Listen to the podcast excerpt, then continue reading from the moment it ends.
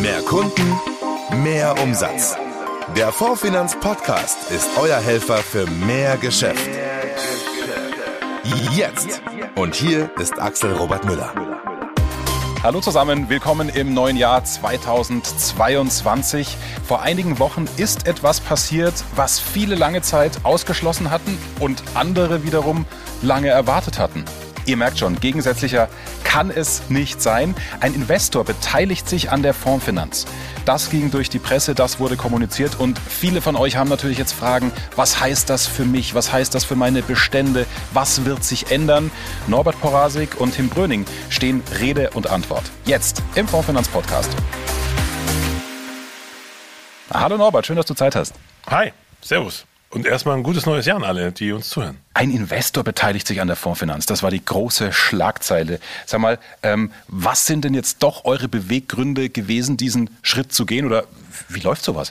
Ach, ich wurde erstmal zum Mittagessen eingeladen von dem Versicherungsvorstand und der hat mir bei diesem Mittagessen Tobias Warwick vorgestellt. Das ist der Geschäftsführende Gesellschafter von der GGW, auch Unternehmen der HG-Gruppe und ähm, ja, sind extremst erfolgreich in dem, was sie tun. Tobias Warwick ist mir seit jetzt Jahrzehnten schon bekannt. Er war ja lange Zeit bei der AXA, dann bei dem HDI.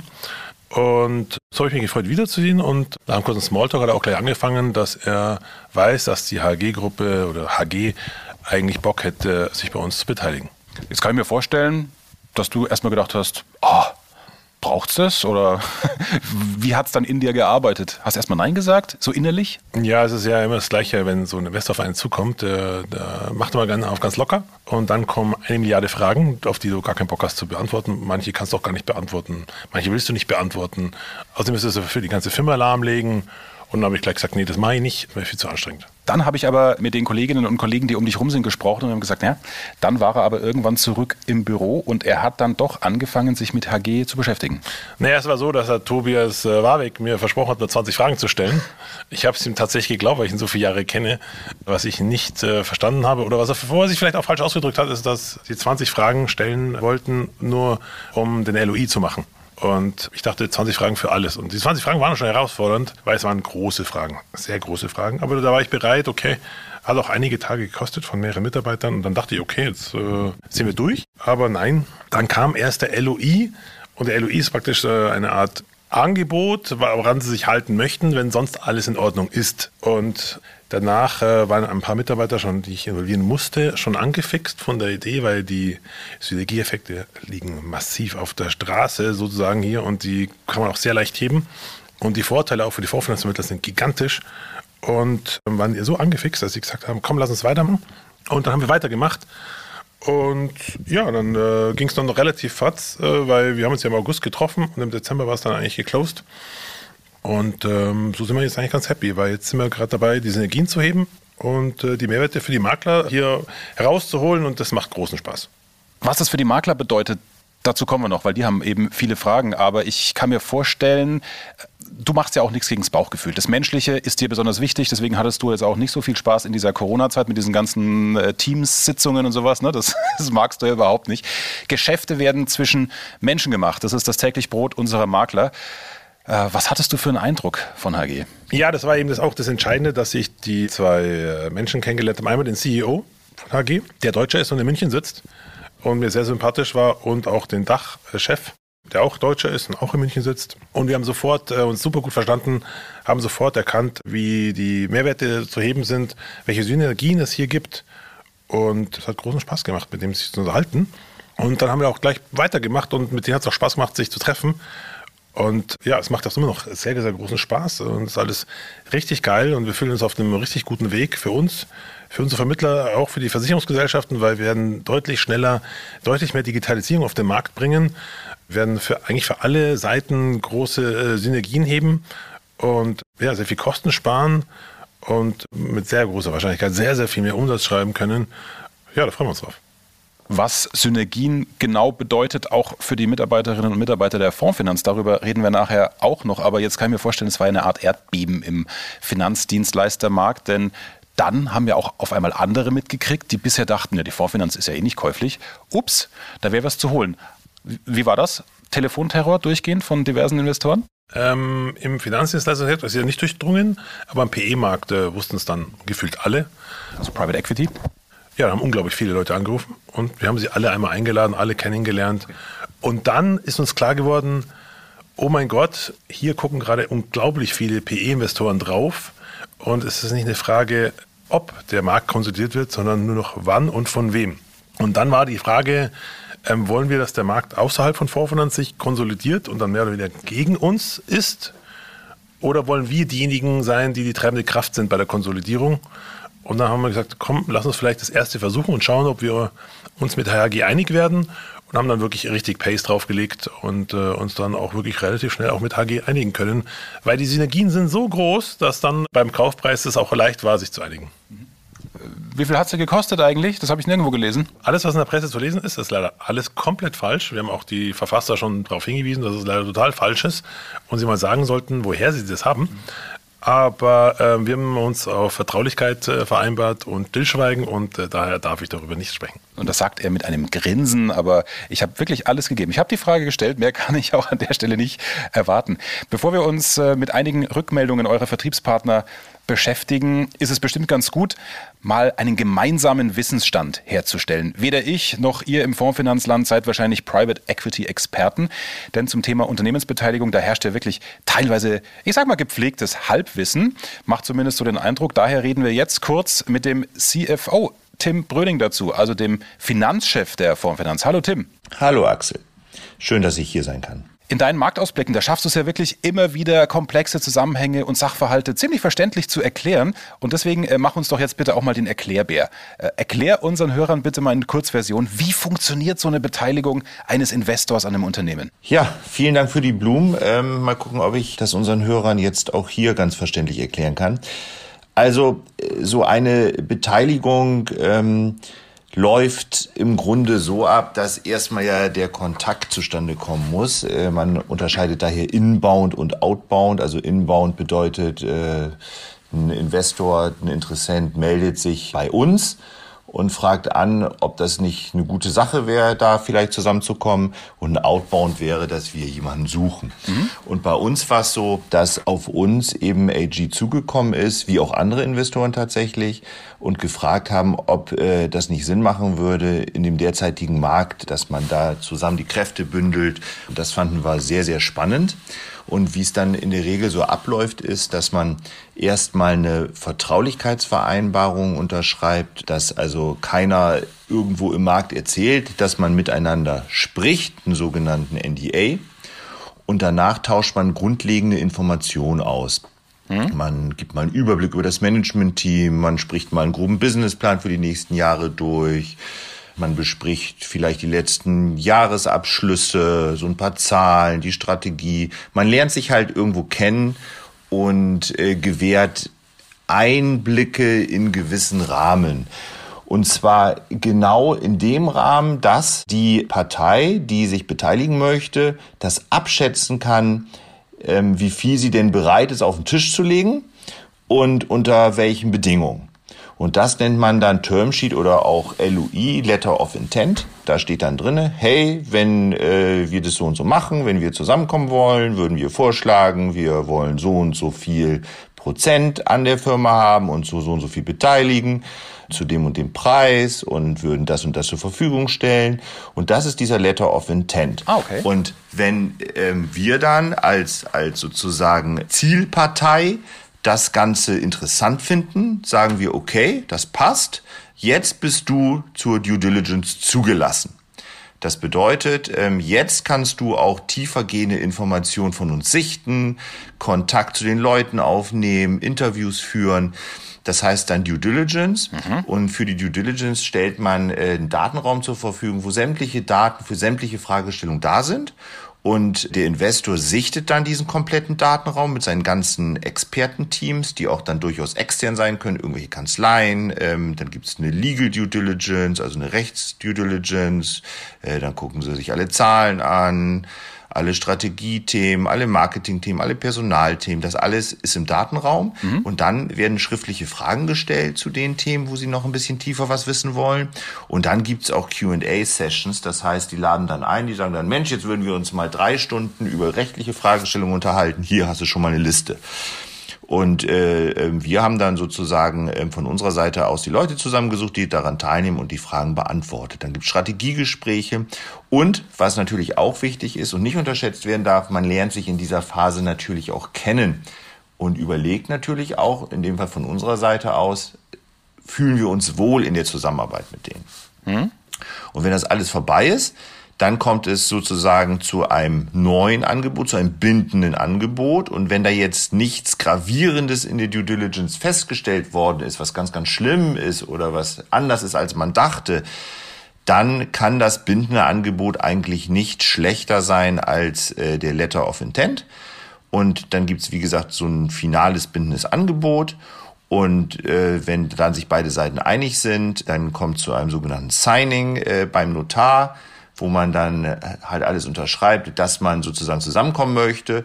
In diesem Signing, in diesem äh, Vertrag, der dann gesigned wird, gibt es noch so ein paar Voraussetzungen, die dann bis zum Closing ja erfüllt werden müssen. Also bestimmte Sachen, die jeder, die jede Seite machen muss, vorbereiten muss. Und wenn dann diese Themen alle alle ähm, erledigt sind, dann gibt's das sogenannte Closing. Mhm. Und damit hat man dann sozusagen ähm, diese neuen Eigentumsverhältnisse. Dann gibt es einen Beteiligungsvertrag, im Grunde eine Gesellschaftervereinbarung, einen Gesellschaftsvertrag ähm, und auch Dienstverträge neue.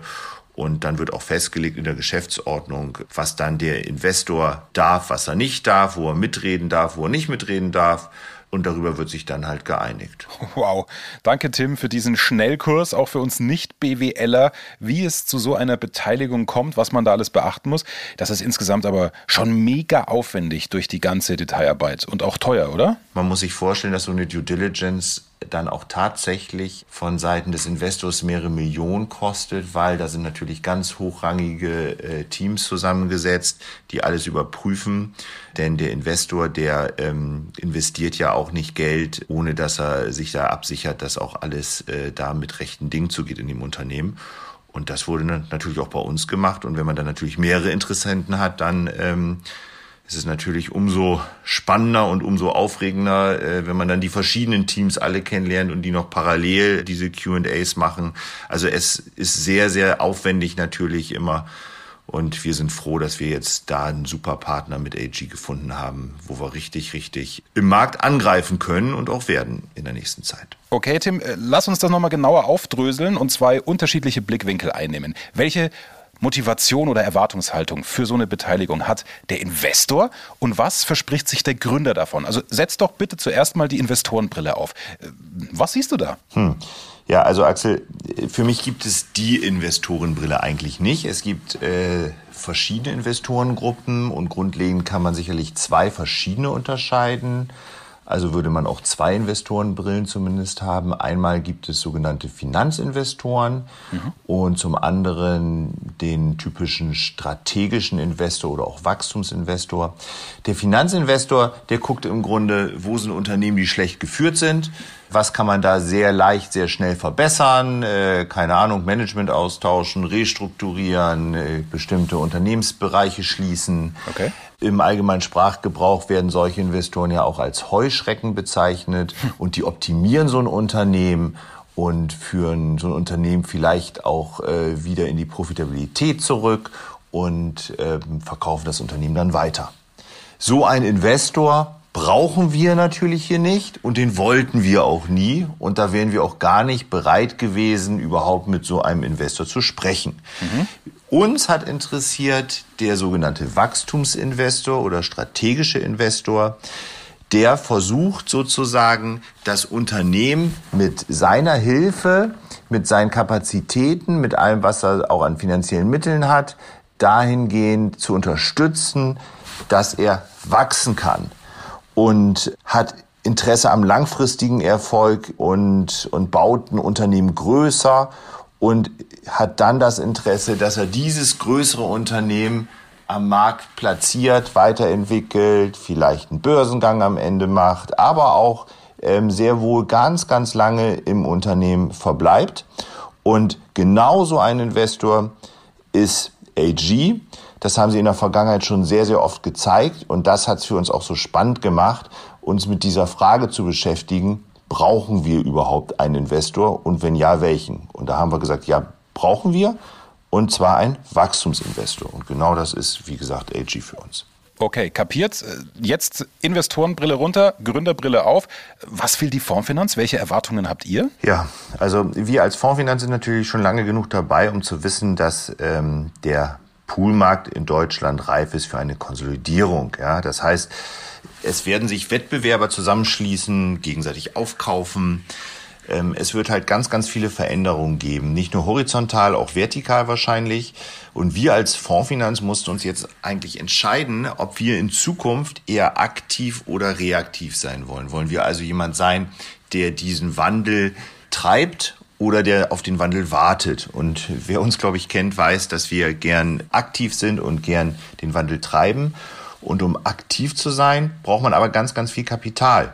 Mhm. Akquisition haben wir auch schon in den letzten Jahren durchgeführt, aber ähm, die können wir eigentlich nur im einstelligen Millionenbereich stemmen. Das ist für uns kein Problem. Aber um hier Vorreiter in einer Konsolidierung zu sein, da sind ganz andere Größenordnungen nötig. Mhm. Und äh, diese finanziellen Mittel haben wir natürlich so nicht ähm, und auch nicht die personellen Kapazitäten, das tiefgehende Know-how auch, solche Akquisitionen dann durchzuführen und das Netzwerk für große Übernahmen. Und das kann natürlich alles so ein Haus wie AG hervorragend einbringen. Hm? Denn hier ähm, ist das schließlich die nachgewiesene Kernkompetenz von einem solchen Private Equity Unternehmen. Und insofern sind wir mehr als froh, dass wir in AG natürlich jetzt einen Partner gefunden haben, der neben dem Marktverständnis, und das ist ja auch wichtig, der muss sich ja mit dem Markt schon auseinandergesetzt haben, auch alles das mitbringt, was wir brauchen, um eben mit unserem Management-Team den Poolmarkt in Deutschland konsolidieren zu können.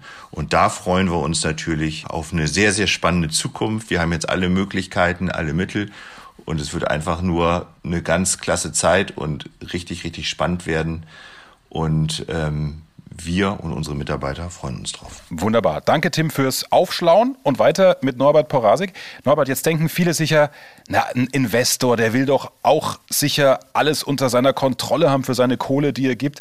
Müssen wir uns das dann so vorstellen? Hast du wie eine Art rotes Telefon in deinem Büro, quasi eine Direktleitung zum CEO von HG. Äh, der ruft morgens an, du holst dir die Anweisungen des Tages ab und bist dann die neue Formfinanz-Marionette und setzt alles um. Also wie viele wollen die denn mitreden? Also der CEO äh, von HG ist natürlich äh, schon interessiert an unserer Entwicklung, aber hat genau gar kein Interesse an dem, was wir tun im Tagesablauf, im normalen, der will natürlich, dass wir uns toll entwickeln und vertraut da ganz äh, seinen Mitarbeitern, zum Beispiel den Benedikt, Joris, äh, der Dachchef in Deutschland, aber auch er ist an unserem Tagesgeschäft überhaupt nicht interessiert, sondern äh, hat natürlich Interesse, uns zu fragen, wie wir es strategisch sehen. Nachdem wir aber ja schon eine Strategie festgelegt haben und die, die ja auch ganz toll fanden und auch unter anderem auch deshalb sich an uns beteiligt haben, haben wir genau gar nichts ändern müssen, sondern verfolgen einfach weiterhin die Strategie, nur mit jetzt ganz anderen Möglichkeiten, die wir haben. Ja, die nutzen wir jetzt auch zum Wohle unserer Makler. Kannst du uns das nochmal kurz greifbarer machen, um diese Sorge vielleicht ein für alle Mal zu beenden? Ja, also man kann, wenn man auf HG guckt, äh, weiß man, dass die haben 55 Mitarbeiter weltweit. Okay. 55 Mitarbeiter für 55.000 äh, Mitarbeiter äh, in den Unternehmen, die sie in den äh, Fonds haben. Von den 55 Mitarbeitern sind ungefähr 20 Spezialisten, die man kontaktieren kann als äh, Unternehmen, wenn man irgendwelche Fragen hat zu ganz bestimmten Themen. Dann ein weiteres gutes Dutzend ist beschäftigt damit, sich neue Unternehmen anzugucken. Und dann gibt es natürlich Verwaltungsleute und äh, Chefs und so. Ähm, so richtig Zeit hat sowieso gar keiner für uns. Und so haben wir ab und zu kurz ein paar Minuten Zeit, äh, mit dem Dachchef zu telefonieren. Aber in die täglichen Entscheidungen, die wir zu treffen haben, redet er kein bisschen mit rein. Möchte auch nicht. Dafür hat er auch gar nicht das Wissen. Mhm. Er hat nämlich noch nie einen Maklerpool gegründet, noch nie geführt. Und äh, ist auch der Ansprechpartner für ganz andere Firmen, die auch deutlich größer sind wie die Fondsfinanz und in ganz anderen Branchen sitzen. Insofern muss man das so ein bisschen verstehen, so wie ein Sparringspartner, der sich gerne was erzählen lässt und so sein Wissen mit einfließen lässt, aber in Großen und Ganzen uns an einer sehr langen Leine lässt, wenn man so Leine nennen möchte, weil äh, richtig äh, massiven Einfluss würde der auch wirklich nur nehmen, wenn sollten wir irgendwie missbauen, glaube ich. Das ist nicht zu erwarten. Also es ist eigentlich eine Beruhigung. Allein die Zahl, dass die so wenige Mitarbeiter haben. Ich glaube, da wird jetzt jedem klar, das hat nichts mit Tagesgeschäft zu tun, dass da irgendeiner reinregiert. Was glaubst du? Äh, wie oft werdet ihr so, so sprechen, wenn es dann jetzt mal äh, losgeht? Hängt davon ab, immer dann, wenn wir gerade gemeinsam äh, ein Unternehmen uns angucken und das eventuell mit reinholen wollen in die Gruppe, dann telefonieren wir so ein, zweimal die Woche. Ansonsten wird es vielleicht ein, zweimal im Monat sein. Du weißt, Norbert, und da hast du auch Wert drauf gelegt, ähm, als Moderator. Ich kenne mich in der Fondsfinanz natürlich nach den vielen Jahren immer besser aus. Trotzdem bin ich ein Externer und dadurch glaube ich auch nach wie vor glaubwürdig, so als Anwalt, als Mittler zwischen Fondsfinanz und den Fragen, die die Vermittler haben, die eure Geschäftspartner haben. Das ist, glaube ich, heute in dem Gespräch auch besonders wichtig. Ich möchte jetzt diese Anwaltsrolle der Vermittler einnehmen. Ganz offen gefragt, Norbert, müssen Vermittler jetzt vor dieser Veränderung Angst haben? Weil Synergien heißt ja vielleicht auch, uh, da wird jetzt irgendwie was weggespart oder die wollen Kohle sehen. Jetzt werden diese ganzen äh, kostenlosen Dienstleistungen kosten jetzt auf einmal 50 bis 5000 Euro. Es ist wie bei einer AG, würde ich sagen. Wenn ein anderer Aktionär Aktien verkauft und ein anderer kauft diese Aktien, ändert sich in der AG selber nichts. Und ähm, bei uns ändert sich auch bei den Entscheidungsträgern nichts, weil ich entscheide genau das gleiche wie bislang, nur mit deutlich mehr Möglichkeiten. Also ich kann jetzt weiterhin alles das entscheiden, was ich bisher entschieden habe. Und über die finanziellen Mittel, wenn ich dafür hinaus was brauche, dann hebe ich das HG-Telefon ab und sage, hätten wir da noch ein bisschen was, da hätten wir was Interessantes, was auch unseren Vermittlern vielleicht gut gefallen könnte. Äh, unsere Vermittler wissen ja, wir kaufen gerne Softwareunternehmen und dann äh, rollen wir die Software kostenfrei auf unsere Vermittler aus. Das haben wir jetzt auch vor in den nächsten Wochen und Monaten. Und daher ändert sich nichts, außer dass wir vielleicht noch mehr Zukäufe machen als in der Vergangenheit. Und diese Zukäufe kommen dann den Vermittlern zugute, weil da wieder eine Dienstleistung dahinter steckt, die ihr weitergeben könnt. Genau, und die geben wir in der Regel, geben wir die Programme gerne kostenfrei an unsere Vermittler, damit sie sie nutzen können und keine Einschränkungen haben. Ganz konkret, was ist mit dem Leistungsversprechen Bestandssicherung 2.0? Gilt das weiter? Sind die Bestände der Vertriebspartner weiterhin so geschützt wie bisher? Ja, natürlich ändert sich gar nichts. Das ist aber ein bisschen durcheinander gebracht. Also Bestandssicherung 2.0 gibt es weiterhin. Da ändert sich überhaupt nichts. Das sind ja auch Verträge, die laufen und einseitige Zusagen der Versicherungsgesellschaften, auf die es hier ankommt. Da hat sich sowieso auch gar nichts geändert. Und die, das Leistungsversprechen äh, in Schadensfällen bei den Versicherungen hat sich sogar noch erweitert. Für unsere Bronze-, Silber- und Goldmakler machen wir jetzt und für alle Neumakler äh, machen wir jetzt die nächsten zwölf Monate alle Verträge, die sie halten, kriegen äh, den Leistungsservice und alle restlichen Makler kriegen es für die nächsten drei Monate im Gesamtbestand, damit sie sich mal, wenn sie einen Leistungsfall haben, mal ausprobieren können, weil es eine großartige Sache ist und ähm, viel Spaß macht. Und äh, wenn man mal einen Leistungsfall hat, es einfach abzugeben und nicht selber den Schadensfall aufzunehmen. Und da hat sich noch richtig was verbessert. Wir gehen jetzt hier die ganze Fragenpalette einfach mal durch. Ändert sich was an den Ansprechpartnern? Ändert sich was im Management der Fondsfinanz? Nein, weder bei den Ansprechpartnern, noch im Management, noch sonst irgendwo. Jetzt ist es ja oft so, bei diesen Deals, wir als Nicht-Fachmänner, wir sehen, okay, es gibt einen Investor, der kriegt 49 Prozent, aber die Gründer hätten gern weiterhin 51, um das Sagen zu haben. HG bekommt 60 Prozent. Das hat viele überrascht, weil es ungewöhnlich klingt. Warum? Ja, also ein bisschen Kontrolle muss man jemanden, der so viel Geld auf den Tisch legt, ja vielleicht geben. Und nachdem sie schon die fachliche Kontrolle nicht haben, weil sie ja keine Kenntnis haben, wie man einen Maklerpool leitet und führt und vielleicht auch erweitert, haben sie wenigstens dann am Schluss eine Art disziplinarische Hoheit. Auch deshalb, weil sie uns noch vieles äh, weitere Geld anvertrauen. Und da brauchen sie ein bisschen so die Hand drauf, falls wir totale Flachpfeifen sind, äh, die Notbremse ziehen zu können. Ausgehend von einem normalen Verlauf wird da nichts passieren, weil ich kann mir gar nicht vorstellen, dass ein Markus Kino oder Norbert Porasik ersetzbar sind. Ich denke, die freuen sich über jedes Jahr oder Jahrzehnt, was wir länger dabei sind. Und sowohl Markus als auch ich haben nicht vor, bis zur Rente was anderes zu machen. Und bleiben sogar vielleicht nach der Rente oder in der Rente dann als Berater noch dabei. Aber das äh, werden wir sehen. Jetzt sind wir erstmal beschäftigt, damit äh, Synergien zu heben und zu schauen, was noch geht. So, weil du gerade das Wort Synergien nochmal angesprochen hast, jetzt setze ich kurz die Brille der Fondsfinanzmitarbeiterinnen und Mitarbeiter auf. Bei Synergien denke ich mir schon, ups, werde ich vielleicht wegrationalisiert. Schmeißt ihr jetzt Leute raus? Nein, wir haben weiterhin 70 offene Stellen und HG will, dass wir noch schneller wachsen als bislang. Das heißt, wir stellen noch mehr Leute ein, um unseren Maklern noch mehr Gutes zu tun, damit die noch mehr Umsatz bei uns abliefern können und äh, alle noch glücklicher sind. Und es geht halt nur mit noch äh, weiteren Mitarbeitern und noch einer besseren Digitalisierung. Das heißt auch mehr Leute in der IT. Und darauf freue ich mich. Vielleicht noch ein paar Worte zu HG selbst. Da war auch viel in der Presse zu lesen. Was ist das für eine Art Investor? Ist das ein reiner Tech-Investor oder greift das zu kurz? HG ist eigentlich ein Investor, der in äh, Unternehmen investiert, die wiederkehrende Einnahmen haben. Und es sind in der Regel halt Tech-Firmen, aber ja, natürlich auch Maklerfirmen. Und deshalb ist es hier die perfekte Symbiose, Tech-Unternehmen mit Maklerunternehmen zusammenzubringen, weil Maklerunternehmen natürlich auch ganz viel Tech brauchen. Und deshalb ist es einfach so perfekt. Und wir sind auch schon im Austausch mit total geilen Experten aus dem Tech-Bereich bei HG. Und da wird in nächster Zeit einiges gehen. Was ist mit einem deiner Lieblingskinder, der allumfassenden Maklerplattform? Habt ihr das bei HG auch schon mal angesprochen oder ist das schon wieder tagesgeschäftsmäßig, dass die das vielleicht gar nicht mitbekommen haben? Äh, nee, das ist, war natürlich auch bei der Due Diligence, also in den Kaufsverhandlungen, bereits großes Thema. Und es wird natürlich jetzt ganz massiv angegangen. Äh, wir kriegen da sehr gute Unterstützung, um das noch schneller realisieren zu können für unsere Vermittler. Und da wird sich jetzt in den nächsten Wochen und Monaten richtig was tun. Also wenn ich dir so zuhöre, und ich glaube, unseren Hörern geht es genauso, ich habe jetzt noch keinen Nachteil rausgehört. Bist du jetzt hier so wie ein, wie ein Politiker, der die Nachteile schön verschweigt, weil dann doch irgendein Hammer kommt? Oder ist das deine feste Überzeugung? Es gibt nur Vorteile, weil sich eben sonst nichts ändert? Nee, es gibt einen fetten Nachteil, gibt es natürlich. Markus und ich kriegen nur noch 40 Prozent vom Gewinn und nicht mehr 100. Äh, also wir können noch leichter investieren. Und AG gibt es alles frei, alles was Sinn macht, gibt AG frei. Das heißt, wir können noch mehr PS auf die Straße bringen. Warum glaubst du, fühlt sich dann doch für manche irgendwie anders an? Ich habe dafür großes Verständnis, aber ich kann sagen, ähm, es wird alles beim Alten bleiben. Das werden die Vermittlerinnen und Vermittler auch sehr bald spüren, dass sich gar noch einiges zum Positiven wenden wird dass wir noch schneller äh, in der AMP zum Beispiel werden, dass wir weitere Zusagen machen können, wie zum Beispiel beim Leistungsversprechen, dass wir viele weitere Dinge prägen, wie zum Beispiel, dass wir versuchen, verstärkt Leads an unsere Vermittler zu geben und dafür Bestände von Maklern aufkaufen, um die dann auf unsere Vermittler zu verteilen. Brauchst du selber Goldmakler? Ich denke, das wird die Makler so begeistern. Dann kommt das andere, vielleicht ganz kleine Knötchen im Bauch auch ganz schnell wieder weg. Ja, da muss man einfach erleben, wie es weitergeht. Und was ich besonders spannend finde, wir arbeiten ja jetzt bereits auch an einer Talkrunde, die wir Ende Januar aufzeichnen, dann auch allen zur Verfügung stellen werden.